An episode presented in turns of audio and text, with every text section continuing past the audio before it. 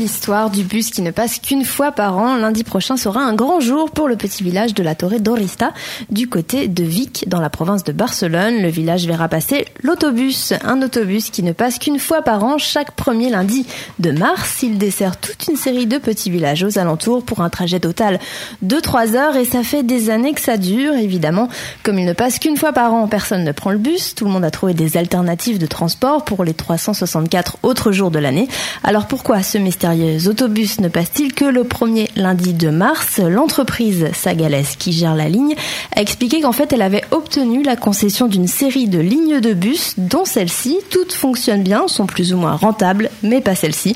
Elle a donc décidé de ne pas la proposer au public. Seulement le contrat accordé pour la concession prévoit l'obligation d'assurer le service au moins une fois par an, et c'est donc ce qui se passe tous les premiers lundis du mois de mars. Et pour vous raconter un petit peu comme les coulisses d'Equinox Radio, je m'avais trouvé cette info il y a six mois, et elle avait dit ah je vais la sortir, mais non je vais la sortir plutôt la veille du passage du bus ou quelques jours avant, ce qui est le cas ces trois quatre jours.